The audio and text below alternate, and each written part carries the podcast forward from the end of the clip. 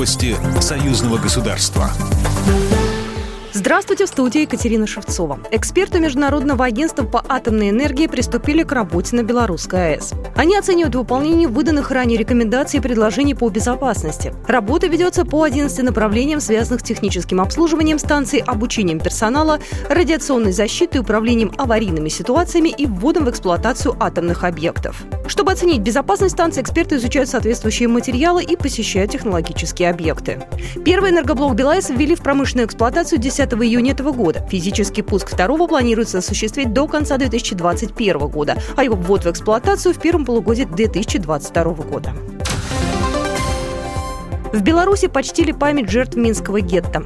В годы войны на оккупированной территории Белорусской ССР захватчики создали 250 принудительных поселений. Самое крупное из них находилось в Минске. В октябре 43-го его ликвидировали. Через Минское гетто прошли около 100 тысяч евреев, как из Беларуси, так и из Западной Европы. На этом месте во время одной из зачисток расстреляли около 5 тысяч узников. Среди них были 200 детей из сиротского приюта. Сейчас здесь мемориальный комплекс «Яма» – место памяти и скорби. Олег Рогатников, председатель белорусских еврейских общественных объединений и общин. Пока мы здесь, пока мы все вместе, пока мы приходим на это место каждый год, есть шанс, что эти события не повторятся.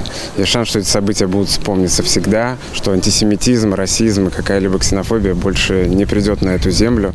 Рядом с мемориалом аллея праведников народов мира. Это таблички с именами белорусов, которые укрывали евреев, иногда ценой собственной жизни. Из Минского гетто спастись смогли только 13 человек. Управление Верховного комиссара ООН по делам беженцев призывает Латвию пересмотреть политику в отношении просителей убежища на границе с Беларусью. Об этом сообщает ТАСС со ссылкой на доклад, который направили правительству и Министерству внутренних дел Латвии. Управление указывает в докладе, что основное право просить убежище должно соблюдаться в чрезвычайной ситуации. Страна должна хотя бы на время обеспечить прием просителя убежища, чтобы рассмотреть его запрос. ОВКБ рекомендовала Латвии обеспечить прием на своей территории и доступность процедур предоставления убежища лицам, которые его просят.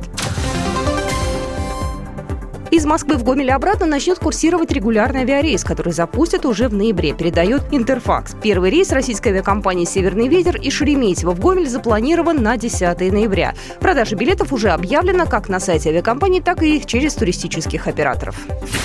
Программа произведена по заказу телерадиовещательной организации Союзного государства. По вопросу размещения рекламы на телеканале «Белрос» звоните по телефону в России 495 637 6522. В Беларуси плюс 375 44 759 37 76.